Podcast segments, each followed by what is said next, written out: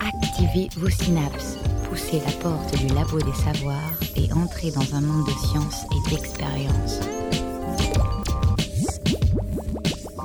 C'est le labo des savoirs. Bonjour à toutes et à tous et bienvenue au Labo des Savoirs, votre émission activatrice de Synapse. Paludisme, maladie de Lyme, maladie de Chagas, autant de maladies infectieuses dont nous avons tous entendu parler. Elles ont en commun d'être provoquées par des parasites sanguins, de minuscules êtres vivants utilisant les cellules de notre corps et plus particulièrement nos globules rouges pour survivre. On parle ici d'endoparasitisme. En effet, ces parasites vivent à l'intérieur de notre corps et interfèrent dans la circulation sanguine et donc dans la distribution, dans chaque tissu, dans chaque organe, de l'oxygène et des nutriments dont les cellules de notre corps ont besoin pour fonctionner. Anémie, perturbation du système immunitaire, ces parasites entraînent de grandes fatigues et peuvent même mener jusqu'à la mort. C'est le cas par exemple du plasmodium, un protozoaire responsable du paludisme ou malaria, la plus importante parasitose humaine selon l'OMS, avec plus de 200 millions de personnes infectées dans le monde à l'heure où nous parlons. Qui sont les parasites sanguins? Comment utilisent-ils notre corps pour vivre? C'est le thème de l'émission d'aujourd'hui, co-animée par Pierre Charrier et Agathe Petit. Pour en parler, nous recevons Laurence Malandrin. Bonjour. Bonjour. Vous êtes euh, chargé de recherche à l'INRA, l'Institut national de recherche agronomique, plus précisément au sein du laboratoire BioEpar sur l'école vétérinaire de Nantes. Oui, c'est ça. Maxime Labatte est également présent. Maxime, vous vous êtes intéressé aux vilains parasites, aux plus répugnants d'entre eux et peut-être même aux plus vicieux. Oui, parce que les parasites sanguins, c'est trop classe. Le sang, c'est quand même quelque chose de voilà d'assez propre. Alors du coup, je me suis intéressé aux parasites plutôt du système euh, digestif, plutôt. Voilà, et aux plus dégueux que j'ai trouvé. Écoutez la recherche et ses chercheurs au Labo des Savoirs. Dans le parasitisme, il y a l'idée d'une relation entre deux êtres vivants, d'une certaine, forme d'intimité entre eux. Le parasite nous évoque quelqu'un qui profite de quelqu'un d'autre. C'est une relation bénéfique pour l'un, mais néfaste pour l'autre. Claude Combe, biologiste et parasitologue français, réunit dans l'idée d'interaction durable des relations comme le parasitisme, la prédation ou le mutualisme. Ces interactions sont des relations intimes qui se perpétuent dans le temps entre deux espèces différentes. Dans le cas d'un prédateur, c'est une relation positive, et pour la proie, c'est une relation mortelle. Pour le parasite, il s'agit de trouver le gîte et le couvert, mais qu'en est-il pour l'hôte? Nous avons cherché à éclaircir tout ça et nous sommes allés poser la question à Grégory Montiel, enseignant-chercheur à l'Université de Nantes au laboratoire de biologie et pathologie végétale. La notion de parasitisme, comme la symbiose, va euh, faire appel à une notion d'intimité forte. Étymologiquement, symbiose, ça veut dire tout simplement la vie ensemble dans l'inconscient collectif, quand on dit qu'on vit en symbiose avec quelqu'un, c'est plutôt que voilà, on s'entend très bien avec, lui et que effectivement chacun trouve un intérêt mutuel à, se fréquenter. D'une certaine façon, le parasitisme est aussi une vie ensemble, sauf qu'il y a un des deux organismes qui n'en tire pas de bénéfice, et qui est même plutôt lésé dans l'affaire. D'accord, l'herbe finit sa vie dans la vache, c'est intime ça. Est-ce pour autant du parasitisme? La vache peut-elle être considérée comme un parasite de l'herbe? Euh, la vache peut être considérée comme un, agent pathogène en fait. La plante, elle n'a pas tellement d'alternatives hein, contre la vache. Une fois qu'elle est dans l'estomac de la vache, il n'y a plus rien à faire. Hein. Si euh, on voulait dire que la vache venait parasiter les plantes, euh, bah, il faudrait tout simplement que la vache se colle une intraveineuse et qu'elle elle plante le reste quelque part dans la plante. Il n'y a pas de relation intime. La notion d'intimité, c'est vraiment ça, c'est rentrer à l'intérieur pour aller prendre quelque chose c'est pas juste rester à l'extérieur ou euh, consommer en prenant la, totalité de l'organisme. Alors Laurence Parlandrin, pour vous aussi, la vache ne parasite pas l'herbe? Non, je dirais plutôt que la vache est un prédateur de l'herbe. D'accord. Alors cette définition du, parasitisme qu'on vient d'entendre par Grégory Montiel, est-ce que cette définition vous, vous convient? Oui, tout à fait, parce que euh, le parasitisme, c'est vraiment euh, une, vie, une vie ensemble pour très longtemps parfois. C'est-à-dire que les parasites peuvent rester euh, chez leur hôte euh, toute leur vie, parfois. Et que l'objectif du parasite, c'est à la fois de se servir de son hôte, mais de pas trop s'en servir pour le garder vivant, pour pouvoir s'en servir longtemps. D'accord. Alors vous étudiez des, micro-organismes euh, unicellulaires. qui, sont-ils? Nous, dans le, dans le laboratoire, nous travaillons plutôt sur un parasite sanguin, donc qui est Babesia. Donc Babesia, euh, comme euh, tout à l'heure elle est évoquée dans l'introduction euh, Plasmodium, c'est vraiment la petite cousine de Plasmodium, hein, mais on ne la retrouve pas de façon très agressive chez l'homme, on la trouve plutôt chez les animaux. C'est également un parasite qui se retrouve dans les globules rouges, et c'est un parasite qui est transmis de façon vectorielle par une tique.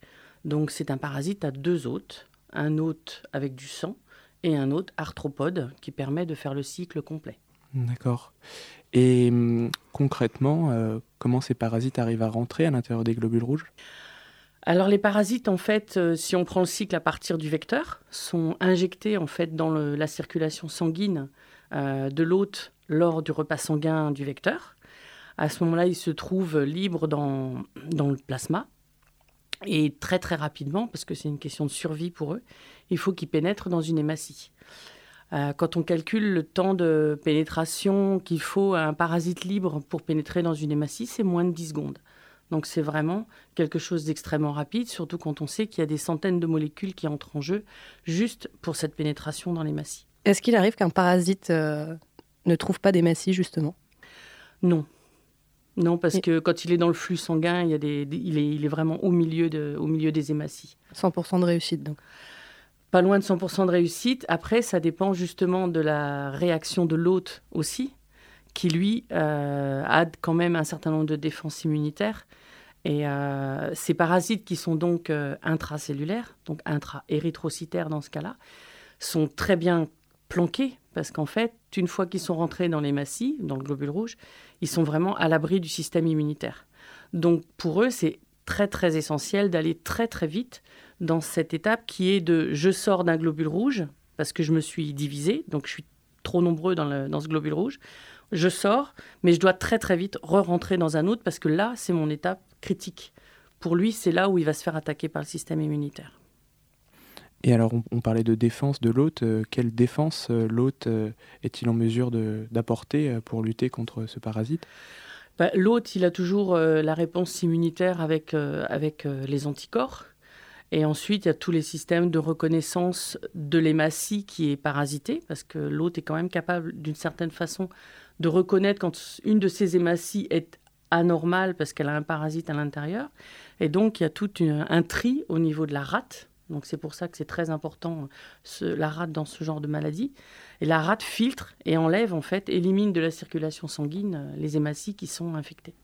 On ne serait pas tous égaux euh, face à face à une parasitose euh, comme, comme celle de Babesia. Non, de même qu'on n'est pas tous égaux devant le, paludisme, parce que effectivement, pour Babesia, il, il, doit y avoir un certain nombre de porteurs, d'êtres humains qui sont porteurs sains ou asymptomatiques.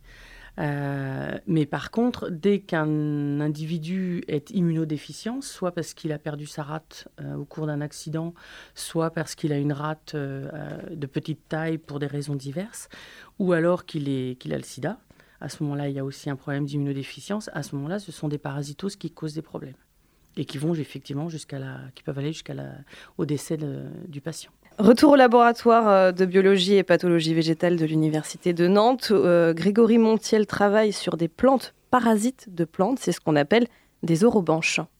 Euh, ici au laboratoire, on s'occupe d'un parasite qui est un peu plus particulier, qu'on appelle une orobanche. Et cette, cette orobanche, c'est un, un, parasite qui va être dit épirise. Alors c'est encore un mot compliqué pour dire que eh bien, ce parasite-là, il va se fixer sur les racines de la plante hôte. Donc c'est un parasite qui vit majoritairement euh, sur un mode de vie souterrain et euh, la présence de l'orobanche dans un champ euh, peut entraîner la perte totale en fait de la parcelle. On travaille principalement sur une orobanche qui s'appelle l'orobanche rameuse. Elle, est capable de parasiter aussi bien du colza que de la tomate, du tabac, du melon, de la carotte. Une fois qu'elle est fixée donc sur sa plante hôte, comme je disais, elle pompe les photos assimila.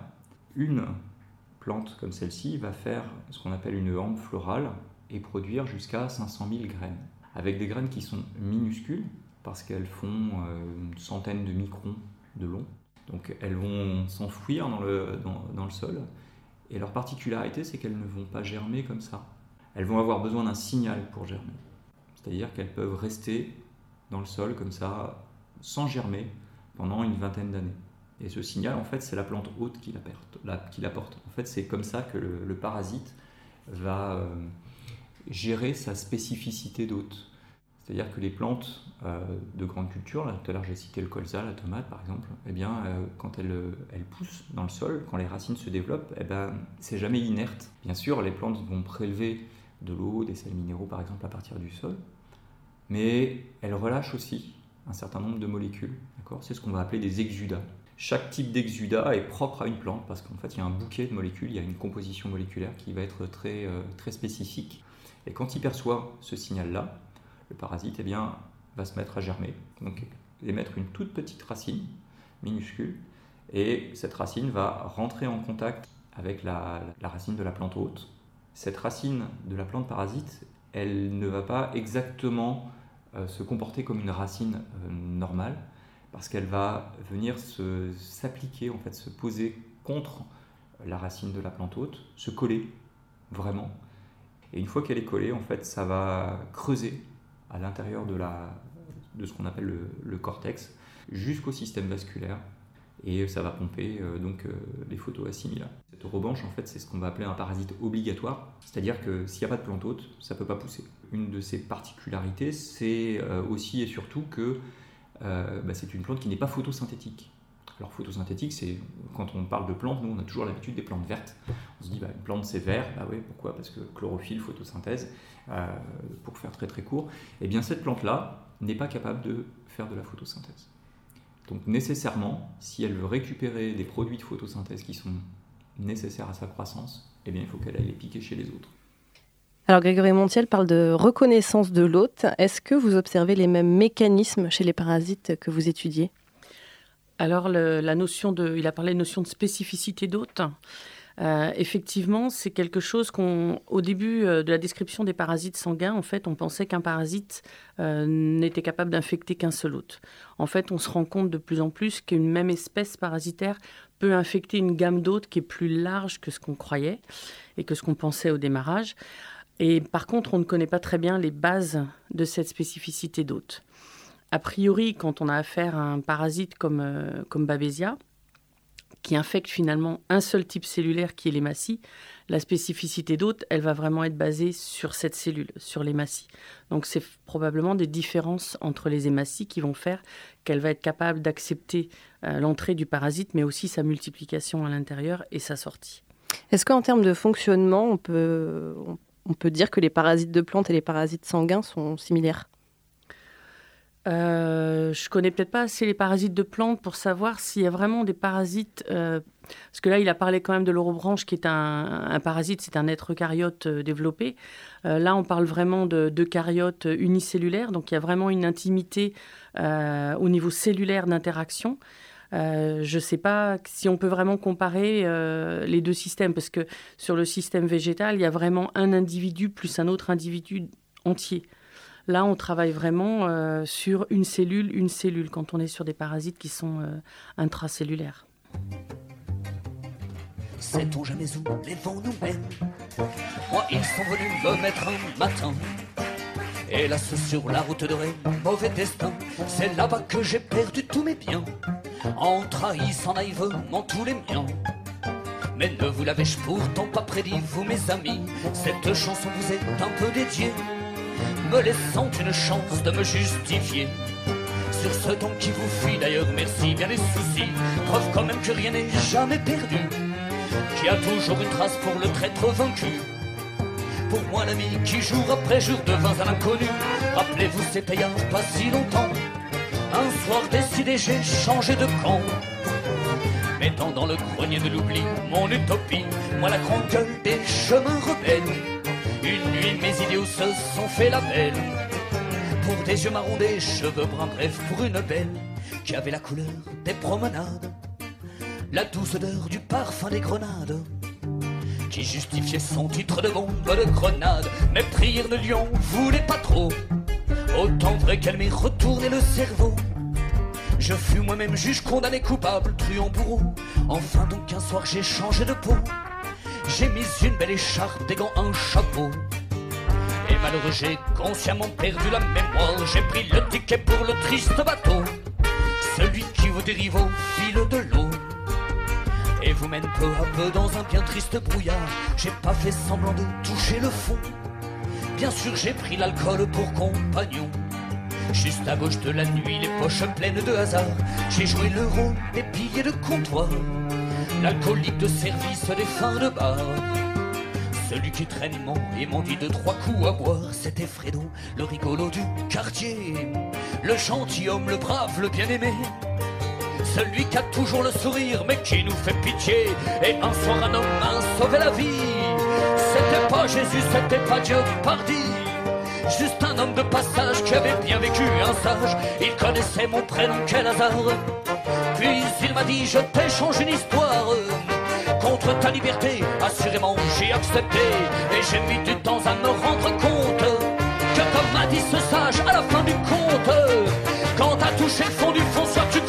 tu remontes. Et j'ai pris la meilleure solution, abandonnant toutes mes ambitions.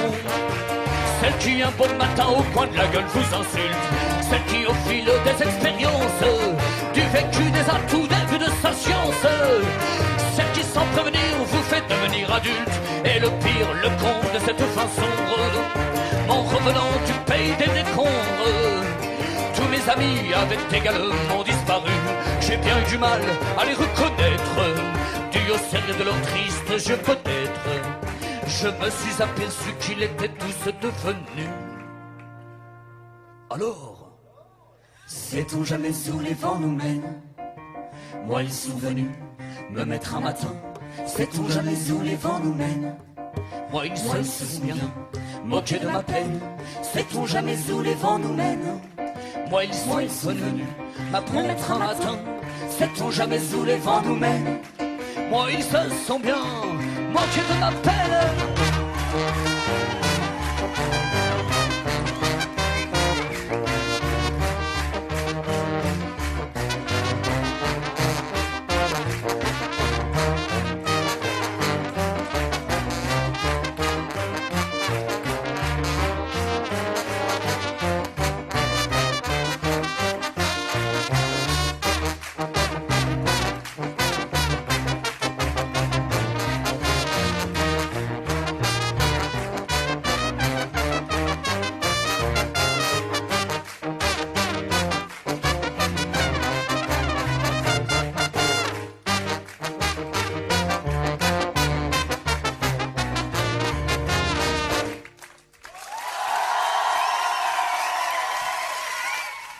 Le labo des savoirs. Les ogres de Barbac et le morceau Conte, vents et marées, vous êtes dans le labo des savoirs. Laurence Malandrin, vous êtes notre invitée aujourd'hui, on le répète pour les auditeurs qui nous rejoignent, vous êtes chargée de recherche à l'INRA, plus précisément au sein du laboratoire BioEpar à l'école vétérinaire Oniris de Nantes. Les parasites sanguins existent depuis la nuit des temps et s'attaquent, on l'a bien compris, à l'homme mais aussi aux animaux. Est-ce que cela veut dire que tous les animaux avec du sang peuvent être parasités? Je pense que oui. On n'a pas d'études sur tous les animaux, mais à chaque fois qu'on recherche sur une nouvelle espèce, c'est la présence de parasites. En général, on en trouve. Alors, ce c'est ce qu'on disait tout à l'heure sur la spécificité d'autres qu'on croyait étroite. En fait, plus on regarde euh, dans la nature et dans la faune sauvage, plus finalement on trouve des hôtes qui hébergent les mêmes parasites que ceux qu'on peut retrouver chez l'homme. Donc à ce moment-là, ces animaux servent de réservoir de parasites qu'on appelle zoonotiques, c'est-à-dire transmissibles potentiellement à l'homme ou qui peuvent passer de l'un à l'autre. Quelle diversité exactement on trouve chez les parasites sanguins? Pour Babesia, il y a plusieurs centaines d'espèces qui sont décrites et certainement encore au moins autant qui ne sont pas connues. Alors on parle de Babesia, mais euh, on en- il existe sûrement d'autres euh, espèces euh, ou d'autres euh, groupes de parasites sanguins. Oui, bien sûr. Il y a énormément de parasites sanguins différents et en plus, ils vont. Là, on parle parasites sanguins en général, mais en fait, il faudrait différencier les, les parasites qui vont infecter les différents types de cellules sanguines. C'est-à-dire qu'il y a les parasites qui vont infecter euh, les hématies, mais il y a des parasites qui infectent euh, les macrophages, qui infectent les lymphocytes B, qui infectent les lymphocytes T. Euh, il y en a qui sont libres, c'est-à-dire que les trypanosomes, ils ne sont pas dans une hématie, ils ne sont pas dans une cellule, ils sont dans le plasma, ils sont libres dans le plasma. Donc il y a vraiment toutes les possibilités d'interaction et de type de vie euh, au niveau euh, du, du système sanguin. En dehors de leur lieu de culture justement à ces De- parasites, de qu'est-ce qui les différencie? Oui, de vie, pardon. Qu'est-ce qui les différencie? Alors la plupart des parasites euh, là dont on parle, ce sont des, ce sont des protozoaires. Donc euh, ils ont quand même un certain nombre de caractéristiques communes. Ce sont des eucaryotes euh, unicellulaires. Il y a rarement des parasites sanguins qui soient pluricellulaires. Il y a les microfilaires. C'est à peu près les seuls qui sont des, donc, qui sont des helminthes. Et après, on peut trouver effectivement des bactéries aussi. Au niveau de diversité, un petit peu phylogénétique et de placement dans le, dans le règne. Est-ce que tous les parasites qui peuvent être euh, qui, peuvent s'attaquer aux animaux peuvent également s'attaquer à l'homme Non, il y a des parasites qui sont spécifiques euh, de certains animaux ou de groupes d'animaux, mais qui vont pas qui vont pas être zoonotiques, c'est-à-dire qui ne représentent pas euh, un risque de transmission à l'homme. En ce qui nous concerne, nous les humains, comment est-ce qu'on les attrape précisément? Alors ça dépend du mode de transmission. Là, euh, sur des parasites comme le, comme le paludisme ou comme, euh, ou comme Babesia, euh, ils sont transmis par des vecteurs. Donc dans le cas de Plasmodium, donc l'agent du paludisme, le vecteur c'est le moustique. Dans le cas de, de Babesia ou alors de, de Borrelia, donc l'agent de la maladie de Lyme, le vecteur c'est la tique. Est-ce qu'on peut considérer les virus ou encore les bactéries comme des parasites? On considère souvent euh, les bactéries comme des microparasites finalement. De la même façon qu'on peut considérer les eucaryotes unicellulaires sur lesquels on travaille comme des microparasites, c'est-à-dire c'est des, parasites unicellulaires. En plus, euh, un certain nombre de ces bactéries sont également intra, euh, intracellulaires. Donc elles ont les mêmes intimités de fonctionnement que certains des parasites sur lesquels on travaille. Qu'est-ce qui les différencie alors finalement? Ah, c'est des, des, structures cellulaires, c'est-à-dire qu'on sait la différence entre prokaryotes euh, et eucaryotes. Donc c'est la structure du noyau, euh, c'est vraiment de la de, de l'organisation cellulaire générale. Et est-ce que l'on pourrait comparer euh, cette interaction parasitaire à celle qu'il existe entre un virus et une bactérie? Oh oui, oui, oui. Oui, tout à fait. Sauf que le virus, lui, va, il va plus s'installer au niveau de, du génome. Euh, mais oui, c'est pareil, c'est un parasitisme. Le virus pour la bactérie, euh, oui, c'est un parasitisme. De même que pour les éléments transposables, par exemple. Oui. Chacun parasite l'autre à son échelle moléculaire ou cellulaire. les éléments transposables qui sont des, des séquences d'ADN euh, qui viennent se dupliquer à l'intérieur du génome. voilà. Mais les éléments transposables, ils sont alors on dit parasites, mais euh, ils sont également intéressants pour la cellule parce qu'en fait ils permettent de bouger, en même temps qu'ils bougent, ils permettent de bouger d'autres morceaux d'ADN qui peuvent être intéressants pour la cellule de faire bouger. Donc elle peut en tirer un avantage. Oui, ou, même venir euh, augmenter le niveau d'expression. Euh. Voilà, oui, tout à fait. Donc là on est, on n'est pas sur de la symbiose, mais on est quand même du, du travail un petit peu mutuel. Je pense qu'il y a un peu d'intérêt dans les deux pour les deux. Sur un échange positif réciproque. Ça peut. Voilà, donc il y a aussi du positif dans le parasitisme. Voilà. À cette échelle-là. À cette échelle-là, qui est une toute petite échelle, mais bon, on l'a, on l'a trouvé. Euh, les animaux composent en permanence avec les, les pressions des, des, parasites. Comment est-ce que ça se traduit chez les parasites que vous étudiez spécifiquement? L'intérêt, enfin moi ce que je trouve passionnant chez les parasites, c'est leur capacité justement à jouer euh, du système immunitaire. C'est-à-dire qu'effectivement, l'hôte va mettre en place un certain nombre de défenses de façon à limiter la multiplication, mais en général, l'hôte n'arrive jamais à aller jusqu'à l'élimination du parasite. Pour la bonne raison que le parasite a des procédés qui lui permettent d'échapper de façon quasiment systématique à ce système. Donc en fait, l'hôte met en place un système et il élimine une partie de la population du parasite, mais il y a une partie qui est sélectionnée, qui est résistante quelque part euh, au système euh, de défense mis en place et qui va à nouveau se multiplier. Et donc ça va être des vagues de parasites qui vont être un peu différents, qui vont s'être modifiés ou sélectionnés comme modifiés et qui vont continuer à résister et à persister dans l'organisme.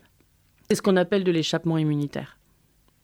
En fait, euh, les parasites intra-érythrocytaires n'étaient, je dirais, sensibles aux défenses de l'autre que lorsqu'ils étaient extracellulaires, lors cette étape euh, entre la sortie d'une hématie vers l'invasion d'une autre hématie. En général, euh, le système immunitaire va réagir contre les structures de surface de ce parasite à ce moment-là, qui sont en général des protéines. La façon en fait de réagir du parasite va être d'être capable de modifier ces protéines de surface quand l'hôte, lui, développe un système de défense contre un type de protéine. À ce moment-là, il va se modifier et en produire une un peu différente dans la population, il y aura un certain nombre d'individus qui vont la produire et donc ils seront sélectionnés parce que le système immunitaire pourra rien faire à ce moment-là. Il s'adapte en quelque sorte. Tout à fait. C'est un échappement. Euh, ce dont vous venez de nous parler euh, évoque un petit peu euh, la course aux antibiotiques à l'intérieur des hôpitaux pour le traitement des, des infections. C'est un petit peu différent parce que dans l'utilisation d'antibiotiques, oui, c'est un petit peu un échappement par mutation. Donc par acquisition de résistance, effectivement, du, de l'agent pathogène, en fait. là, c'est un mécanisme euh, qui met en place, euh, qui met en jeu en général beaucoup de gènes euh, et qui a un coût assez élevé, je pense, pour le parasite. Parce que, par exemple, dans le cas du, trypanosome, ce qu'on appelle la variation antigénique, donc ce qui permet de faire varier ces protéines de surface, c'est quand même, ça représente 30% du génome de ce parasite. Donc c'est énorme, c'est plus de 2000 gènes ou pseudogènes qui sont dédiés à ça uniquement. Donc c'est vraiment une mise en place très lourde et un système très lourd qui est mis en place de façon à pouvoir vraiment s'échapper, quelles que soient les conditions. Est-ce que ça veut dire aussi qu'en cherchant euh, systématiquement à se, protéger contre les parasites, on leur offre pas aussi l'occasion de se renforcer? Oui, tout à fait. Euh, mais je pense que euh, l'interaction durable est très durable puisque ça fait des millions d'années que ça dure. A fait que ce système s'est mis en place. Nous, quelque part, on intervient dans, la, dans ce processus immunitaire lorsqu'on veut utiliser des vaccins. Et à ce moment-là, effectivement, ça pose problème parce qu'on se retrouve face à un parasite qui est parfaitement prêt à se défendre contre tous ces types de systèmes-là. Donc c'est pas une course, c'est pas une course à l'armement, c'est ce que j'appelle une course à l'échappement. C'est-à-dire que le parasite, il n'est pas armé, il est là pour survivre dans l'hôte et, s'y maintenir. Est-ce que les parasites peuvent aussi, à leur tour, être parasités? Oui, bien sûr. Comment ça se passe?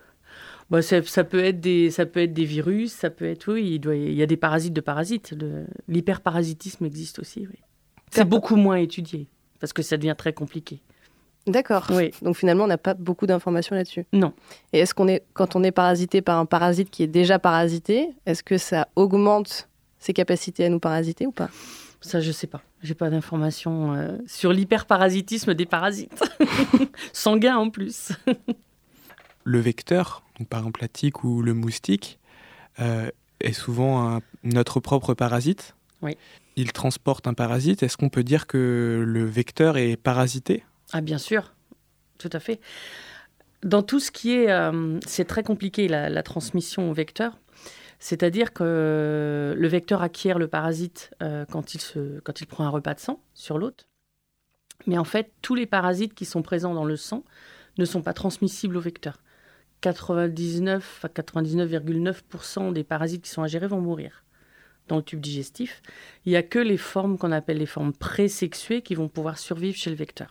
Et à ce moment-là, se féconder, puisqu'on est chez les eucaryotes, donc il y a une fécondation, il y a une fécondation sexuelle, et, euh, pouvoir se multiplier chez le vecteur. Si euh, on manipule le taux de forme sexuée chez l'hôte, on peut le faire in vitro, on peut essayer d'augmenter cette quantité. En fait, ça devient délétère pour le, pour le vecteur, qui a trop de parasites, du coup, et qui, du coup, perd en fitness et n'est pas capable de transmettre le parasite à la génération suivante. Donc tout est calculé pour être en équilibre de façon à ce qu'il y ait transmission au vecteur, que le vecteur s'emporte correctement, de façon à être capable de retransmettre le parasite à un autre suivant. Alors vous avez utilisé le mot fitness, est-ce que vous pourriez nous le définir s'il vous plaît? C'est une, je qualifierais ça comme une capacité euh, à survivre, à se développer. C'est la traduction euh, valeur sélective. Oui, ouais. Quand on pense à un parasite, on imagine souvent toutes sortes d'insectes microscopiques pas très mignons. Et effectivement, certains sont carrément dégoûtants. Appelons un chat un chat. Maxime Labatte en a fait un trombinoscope. Alors je ne sais pas si on vous l'a si on vous l'a déjà dit, hein, sous prétexte que vous deveniez blanc devant une petite chenille ou, que vos genoux se mettaient à jouer des, maracas devant une grosse mouche. Cette phrase magnifique qu'on appelle euh, les petites bêtes ne mangent pas les grosses. Je ne sais, pas si on vous l'a déjà dit cette phrase. Euh, voilà, qui n'a jamais entendu cette espèce de formule magique censée guérir immédiatement les arachnophobes et autres stressés des petites bêtes? Eh bien, c'est des conneries. Voilà, comme cette émission vient de nous le montrer. Bien sûr que si, les petites bêtes peuvent manger les grosses et même pire, les petites bêtes peuvent pire la bouffe des grosses directement dans leur tube digestif. Et ça, ça ne se fait pas. Voilà, la nature regorge de petites bêtes qui font leur beurre sur le dos des grosses. On appelle ça des parasites et il en existe des pires que les pires trucs que vous êtes en train d'imaginer en ce moment même. Voilà, vous ne me croyez pas, commençons par un grand classique qu'on appelle le ténia. Il existe une très grande diversité de ce ver plat. Chez l'homme, on appelle ça bien sûr un, un, un vous en Un avez tous sûr, solitaire. un ver solitaire, voilà, comme, comme ce que tu avais la semaine dernière. Un ver solitaire, exactement. Euh, mais euh, je, je voudrais vous parler d'un autre exemple, voilà, pour que vous puissiez prendre un peu la mesure de l'importance que cette saloperie a dans l'histoire évolutive. Voilà, alors je, je pose le cadre un petit peu. Imaginez la région extrêmement sauvage de la Colombie-Britannique, dans l'ouest canadien. Elle est traversée tous les ans par la remontée des saumons vers leur site de ponte. Manne nutritive immense pour tout le monde, oiseaux marins, pigargues à tête blanche, ours bruns géants, qu'on appelle bien sûr un grizzly, et même des loups. Et ce qui est incroyable, c'est que les loups, bon, déjà premièrement, pêchent des saumons, ce qui est déjà hallucinant, mais en plus ne mangent que la tête. Alors pourquoi Alors que les ours, eux, sans aucun problème, mangent tout, hein? Eh bien, parce que en mangeant le saumon, cru bien sûr, avec les intestins et tout le reste, hein, c'est dégueulasse, euh, on a de grandes chances de choper un ténia capable de tuer un loup. L'évolution incroyable du comportement des loups les a donc conduits à ne manger plus que la tête. Cette histoire est racontée dans un superbe documentaire qui s'appelle L'évolution en marche de Jean-François Bartod. Euh, c'est le troisième épisode, voilà, intitulé Le loup, ce mammifère marin. Euh, et c'est beaucoup moins dégueu que ce que je viens de vous raconter. hein. Donc jetez-vous sur ce documentaire, il est vraiment, euh, il est vraiment super. Euh, au passage, pourquoi l'ours, lui, parvient-il à résister à ce parasite? C'est pas parce qu'il est très très gros, hein, pas du tout. C'est parce qu'il hiberne. Voilà, une sorte de, moment détox. Je sais pas si vous avez des copines qui font ça un peu. Euh, c'est pour se débarrasser sûrement d'un ver solitaire. Voilà, le grizzly euh, survit parfaitement à 6 mois de jeûne, hein, ce que ne peut pas faire le, le, ténia, euh, évidemment. Alors, à son réveil, il risque quand même d'être surpris par ce long fil blanc qui lui sort du postérieur. Au printemps, on peut croiser, par exemple, dans ce magnifique décor sauvage, une femelle ours, ours brun qui traîne derrière elle un truc de 20 mètres, quand même. Parce qu'un ténia peut faire, je vous le répète, 20 mètres. Voilà, le plus grand ténia. euh, et bien sûr, euh, le ténia baleine, hein, qu'on trouve chez les Chez les baleines. chez les baleines, quelle perspicacité Voilà, ce ver plat euh, parasite peut euh, atteindre les 40 mètres. hein, et les plus in- infestés des, des cétacés, généralement, sont des cachalots. Voilà, si vous voulez manger un cachalot entier sans, sans enlever les, les intestins, voilà, ne le faites pas, c'est c'est bourré de, de ténia immonde. Voilà. Euh, comme ça, je pourrais pas dire que je ne vous ai pas prévenu. Je sens que vous avez euh, envie d'un truc plus dégueu encore. Voilà, je ne vous parlerai pas des insectes hein, qui pondent des larves euh, sous la peau. C'est trop classique, trop film d'horreur, trop facile. Euh, je peux en revanche vous parler d'un parasite qui s'en prend aux requins. Voilà, vous connaissez mon amour pour ces animaux mal aimés. Ce parasite s'appelle un copépode. Voilà. Alors plus précisément, il s'appelle Omatocoïta euh, elongata. Euh, pour être plus précis, donc euh, un petit parasite marin qui vient, euh, qui fait quelques millimètres et qui vient se mettre directement dans la cornée des requins du Groenland, voilà, dans leur œil. Tout d'abord, ça ne se fait pas de se foutre dans l'œil de quelqu'un. Les sangsues et les moustiques, par exemple, ne font pas ça. Voilà, parce que, parce que tout le monde le sait, on ne s'en prend pas aux yeux. Ensuite, évidemment, parce que ça rend aveugle et c'est horrible pour un requin du Groenland. Pourquoi? Parce que c'est le vertébré qui vit le plus longtemps. Qui vit 400 ans quand même, un requin du, du Groenland. Et du coup, il doit se passer, il doit se farcir 400 ans à se faire chier sous la banquise, aveugle en plus. Voilà, alors c'est.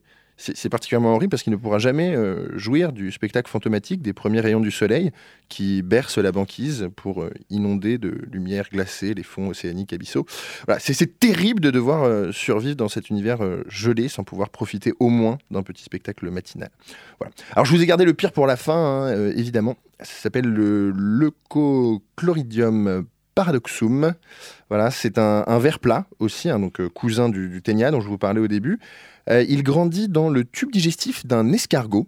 Voilà, qui prend euh, une forme étrange qui lui permet de se foutre, euh, au bout d'un moment, au bout d'un stade avancé de son développement, à l'intérieur des antennes de l'escargot. Donc dans l'œil, hein, les espèces de petites cornes qu'ont les escargots. Voilà. Alors euh, imaginez euh, un peu, un- je ne sais pas comment vous le décrire. On va vous mettre bien sûr le lien sur le site de l'émission pour que vous puissiez euh, voir. Et puis si vous voulez le voir là directement, tapez parasite escargot sur YouTube, vous verrez directement les images. C'est absolument immonde.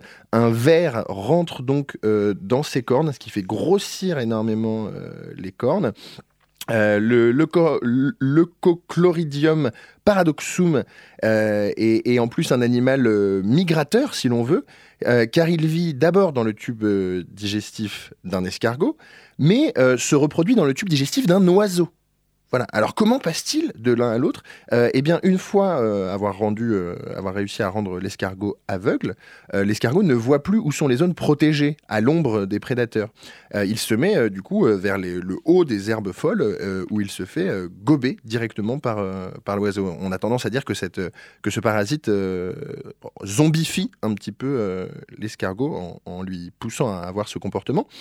Il se retrouve donc euh, en haut d'un bras d'herbe, les yeux euh, voilà, qui font des espèces de, de, de, couleurs euh, fuchsia, orange, violette, gonflées, qui clignotent. Voilà.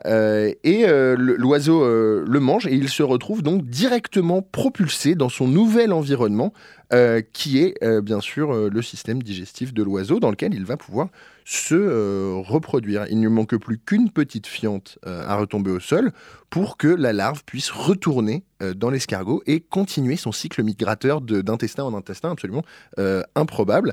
Pensez-y la prochaine fois que vous vous dites que vous avez une vie de merde. Pensez à la vie de, ce, de ce parasite. Vous, relativiserez un petit peu. N'oubliez jamais que vous êtes vous-même une planète, un écosystème extrêmement riche en qui coule le long de son intestin un havre de vie pour des parasites perdus.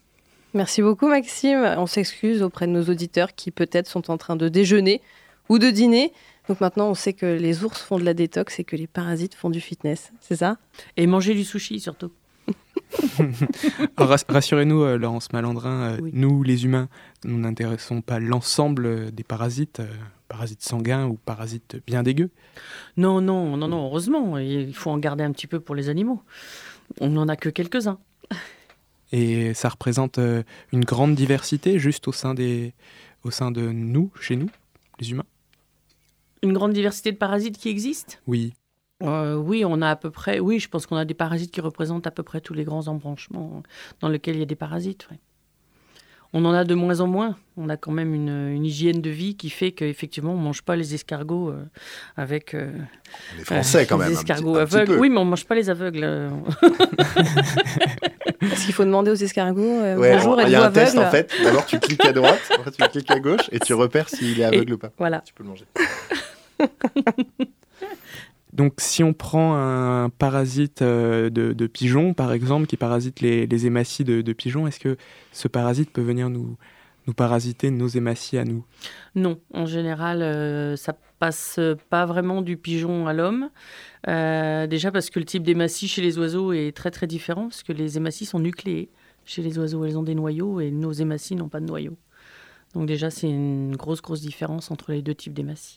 Est-ce qu'il y aurait, on, peut imaginer qu'il y a un problème de vecteur aussi, qu'on pas, on partage pas forcément les mêmes vecteurs ou? On partage. Alors, il y a un vecteur quand même en Europe qui est très, euh, très ubiquiste, donc qui va pouvoir aller un petit peu sur tous les types d'animaux, y compris l'homme. C'est euh, la tique Ixodes ricinus et on la retrouve à la fois euh, chez les oiseaux, euh, les cerfs, les lézards et l'homme. Donc, elle, peut, elle peut faire le pont entre des espèces sauvages diverses et variées et l'homme.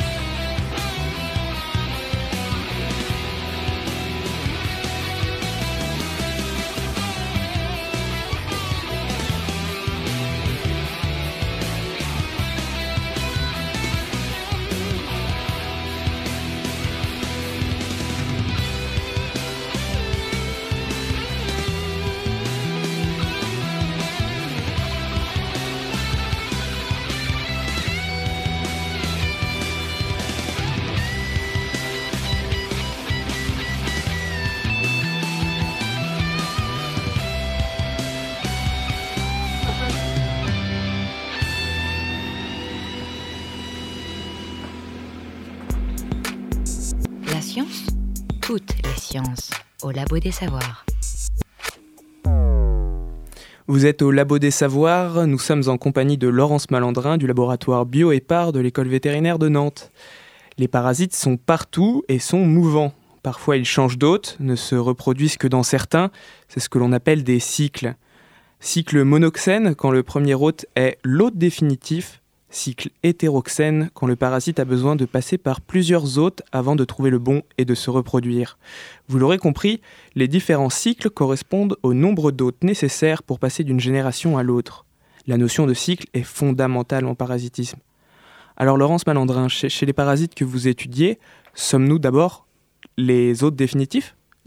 Nous sommes euh, pas les hôtes définitifs. Les hôtes définitifs, ce sont les vecteurs. Ce sont les tiques. Parce que l'hôte définitif, par définition, est celui qui héberge la reproduction sexuée. Et la reproduction sexuée se fait chez le vecteur. C'est pareil pour le paludisme. C'est chez le moustique. L'hôte définitif, c'est le vecteur. Nous, nous ne sommes que là pour faire de la multiplication asexuée de parasites. C'est-à-dire qu'on est un peu là pour faire de la, comme de la multiplication de bactéries. Donc, C'est complètement asexué. On peut donc se comparer à un réservoir de gamètes.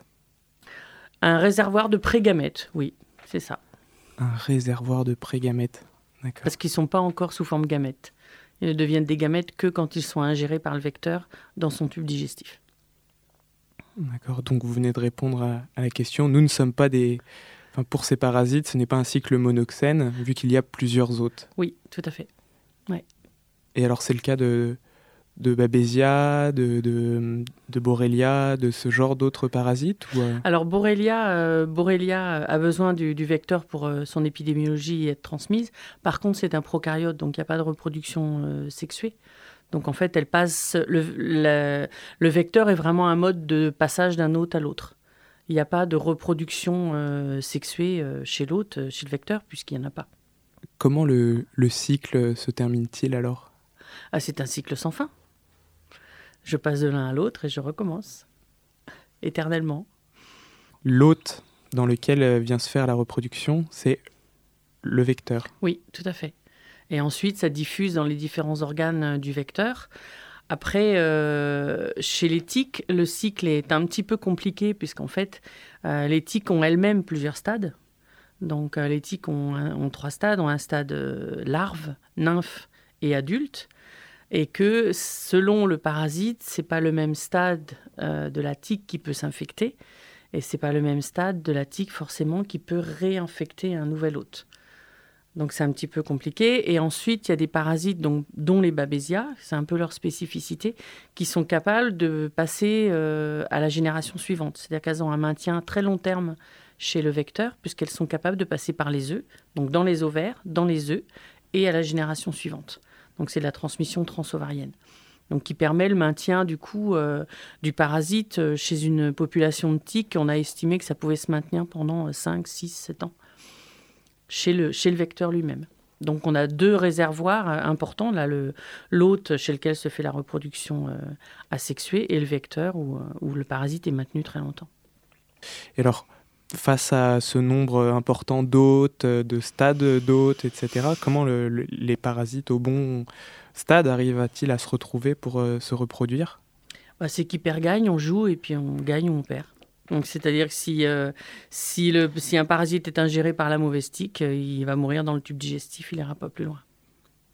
Il ne réussira pas parce qu'il n'a pas, il n'a pas les bons processus cellulaires, il ne réussira pas à faire, euh, à, traverser la membrane du tube digestif et aller se mettre dans les glandes salivaires pour être euh, réinjecté à l'autre suivant. La compatibilité n'est pas bonne. Moi, j'aimerais bien qu'on revienne vraiment sur la notion de reproduction, euh, que vous nous décriviez, voilà, ce qui se passe dans le vecteur au moment de la reproduction d'un parasite. Eh bien, vous avez, en fait, je vous ai expliqué tout à l'heure que dans le sang se trouvaient les, les formes présexuées.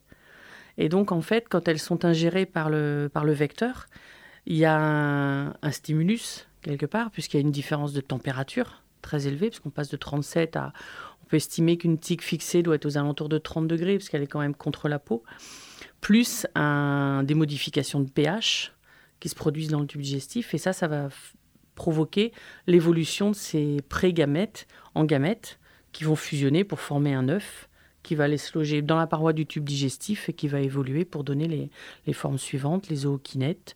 Et euh, il y a des formes mobiles dans le vecteur qui vont aller euh, soit dans les glandes salivaires pour euh, se multiplier et être réinjectées, soit aller dans les ovaires s'il y a une transmission transovarienne. Est-ce qu'une fois que le parasite s'est reproduit, il meurt automatiquement ou est-ce qu'il continue Bah, de, il- de se reproduire encore euh, Le parasite? Oui, le parasite. bah, Il va donner un œuf qui va donner une descendance. Donc euh, les deux gamètes de départ euh, sont morts. Enfin, ils sont évolués en œuf et en descendance. ouais. Pensez-vous que le parasitisme a joué un rôle important euh, par rapport à nous, notre, euh, notre système sanguin et dans, son, dans le développement et l'évolution de ce système sanguin? Non, je pense que les parasites ont utilisé un système qui existait et en ont tiré profit chacun à leur manière. C'est-à-dire qu'il y a, en, relation très intime, il y a, les qui sont d'autres parasites sanguins euh, transmis aussi par les tiques. Elles, euh, infectent les lymphocytes, donc les cellules de l'immunité, les lymphocytes B, T ou cellules dendritiques ou macrophages. Et en fait, euh, elles, euh, elles font un peu plus qu'avec l'escargot, c'est-à-dire qu'en fait, elles, euh, elles se font une lignée cellulaire à elles, c'est-à-dire qu'elles euh, elles s'installent dans la cellule et elles font en sorte qu'une cellule qui ne se multiplie normalement pas va se multiplier et va se multiplier au même rythme que le parasite, ou se diviser, c'est pareil, de façon à ce que chaque cellule fille continue à héberger le parasite et ça de façon infinie. Donc en fait, elles, ont réussi à instaurer un système qui ressemble vraiment à, une prolifération euh, lymphocytaire et euh, qui ressemble vraiment à ce que des cellules cancéreuses font, c'est-à-dire qu'elles s'auto, euh, elles, elles s'auto-multiplient. Donc le parasite a réussi à manipuler vraiment le, le génome et le système pour pouvoir euh, survivre au niveau vraiment du coup cellulaire. Alors dans le cas de ce nouveau parasite dont vous venez de nous parler, Teleria, euh, c'est exactement le même système, c'est-à-dire que nous sommes l'hôte euh, intermédiaire et qu'il va se reproduire dans le vecteur, c'est ça? Oui, c'est exactement le même système. Donc en fait, il y a une, phase qui est une phase euh, dans les cellules plutôt lymphocytes ou macrophages, et il y a quand même une phase, un certain nombre de parasites qui passent aussi dans les hématies. et qui du coup sont ingérés par la tique et qui suivent le même processus que ce que j'ai expliqué tout à l'heure. Si on élargit au-delà euh, de, des problématiques liées à notre condition euh, d'êtres humains, mais plus, et qu'on élargit ça au, au niveau de, de la vie en général, quel rôle est-ce que les parasites ont joué depuis, euh, bah, depuis qu'il y a la vie sur Terre en fait? Est-ce qu'au départ on est des parasites? Nous? Oui. Enfin nous, la vie. Toi, Moi probablement. Merci Maxime. Je l'ai vu venir. 3 kilomètres. Bah, je pense que chaque euh, que l'ensemble des systèmes a co a coévolué euh, et a fait en sorte que tout le monde puisse survivre depuis euh, depuis le début. Chacun en s'adaptant et en trouvant un système pour pour que tout le monde s'y retrouve. L'agent pathogène qui tue son hôte, euh, c'est pas forcément une bonne solution parce qu'il se il maintient pas son sa, sa possibilité de survie, sauf si tuer cet hôte, c'est son mode de dispersion, c'est-à-dire qu'à ce moment-là, il va y avoir une quantité d'agents pathogènes produits qui va être très importante et que du coup, ça va assurer sa, sa, sa multiplication et sa transmission. Est-ce qu'il n'y a pas un effet de, freinage dans les déplacements d'espèces? Parce que quand une- nouvelle espèce arrive dans un nouveau milieu, elle arrive au milieu de plein de nouveaux parasites sur lesquels elle n'est pas forcément euh, euh, préparée à, assumer l'invasion. Euh, est-ce que ça ne freine pas un peu les, déplacements d'espèces? Alors, ça freine certainement le déplacement de certaines espèces. Maintenant, c'est pas quelque chose qui va être sur du du long terme, c'est-à-dire que très rapidement, euh, la première génération de l'espèce qui arrive va effectivement euh, euh, subir de plein fouet ces parasites parce qu'elle n'a pas un système immunitaire qui est prêt pour ça. Par contre, les jeunes vont le développer parce qu'ils vont être en contact très rapidement avec, avec ces parasites et ils vont, eux, s'habituer finalement à vivre avec. Et donc, ça se, ça, on l'a énormément, ce, phénomène en, élevage de bovins. Quand on déplace des bovins d'un endroit à un autre où ils n'ont pas connu le parasite dans l'endroit où on les déplace, en général, ça se traduit par des, gros problèmes euh, euh, de fièvre et voire de perte d'animaux parce qu'ils n'ont pas le système immunitaire qui est prêt pour ça. Mais en fait, en, une génération, euh, le problème est résolu. On l'a vu au cours de cette émission, la relation de parasitisme impose des contraintes sur le parasite et sur le parasité. Mais connaissez-vous la théorie de la reine rouge? Je suis sûre que vous connaissez Alice. Non pas l'opérateur de téléphonie, mais le personnage fictif créé par Lewis Carroll. Vous disiez? De Matrix à Gilles Deleuze, Alice et le lapin blanc ont été une source d'inspiration importante. Une théorie en biologie évolutive porte même un nom directement tiré de l'univers d'Alice au pays des merveilles. The Red Queen Hypothesis, en français, l'hypothèse de la reine rouge. C'est dans les années 70 que Leigh Van Valley essaie d'expliquer la relative constance des taux d'extinction d'êtres vivants à l'échelle géologique. Taux d'extinction qui sont observés grâce aux registres fossiles. Van Vallen fait l'hypothèse que les prédateurs les plus rapides, les plus efficaces, sont favorisés et survivent mieux. De l'autre côté, les proies les plus rapides, celles qui échappent le plus aux prédateurs, sont elles aussi favorisées. S'ensuit l'idée d'une coévolution permanente entre la proie et le prédateur. Évolution qui ne modifie pas le rapport de force, mais pousse constamment les espèces à s'adapter. En d'autres termes, courir pour rester sur place.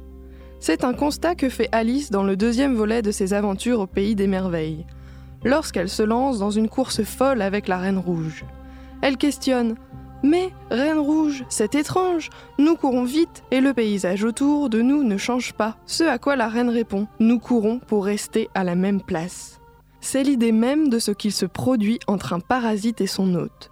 Une course à l'armement. Les conséquences de leur relation qui définiront leur interaction, entraînent les protagonistes dans une course sans fin. Ce phénomène de coévolution est quelque chose dont les conséquences sont observées même au niveau moléculaire. Et oui, on peut le voir sur l'évolution de l'ADN. Les conséquences d'une interaction durable sont des moteurs de diversité incroyables. Expliquer plus clairement, c'est pas plus clair pour moi.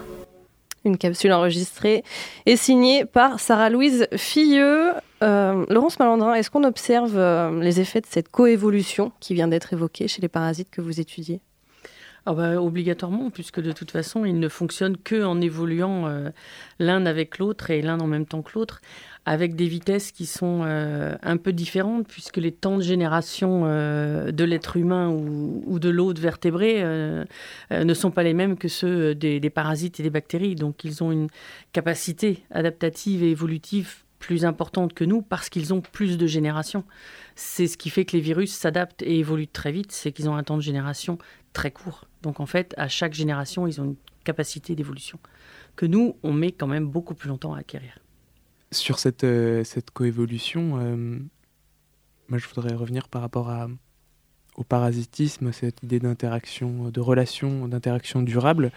Est-ce que euh, on peut imaginer que les mitochondries, qui sont donc des petits organes, des petites organelles à l'intérieur de nos cellules pour utiliser la respiration, et est-ce que finalement les chloroplastes chez les plantes sont pas d'anciens parasites, par exemple? Ah, ce sont des, à mon avis, ce sont des parasites intracellulaires à l'origine ou des bactéries intracellulaires à l'origine qui sont restés parce qu'il euh, y a eu un bénéfice mutuel et, et, une cohabitation mutuelle qui a fait qu'au bout d'un moment, ils ne pouvaient plus se passer l'un de l'autre pour vivre, donc ils se sont installés à vie.